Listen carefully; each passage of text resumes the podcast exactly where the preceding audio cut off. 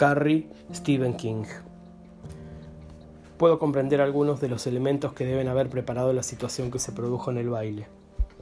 Aunque resulte horrible, comprendo que una persona como Billy Nolan, por ejemplo, haya podido entrar en el juego.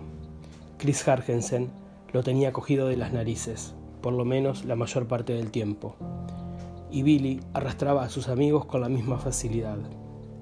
Kenny Garson, que abandonó la escuela a los 18 años, tenía un nivel de lectura de tercer año, de primaria, comprobado.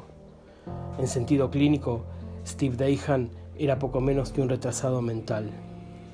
Algunos de los otros estaban fichados por la policía. Uno de ellos, Jackie Talbot, fue detenido por primera vez a los nueve años por robar los tapacubos de los coches.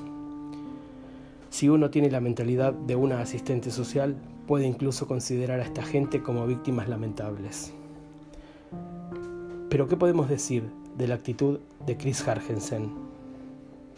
Me parece que en todo momento su primer y único objetivo fue la destrucción completa y total de Carrie White.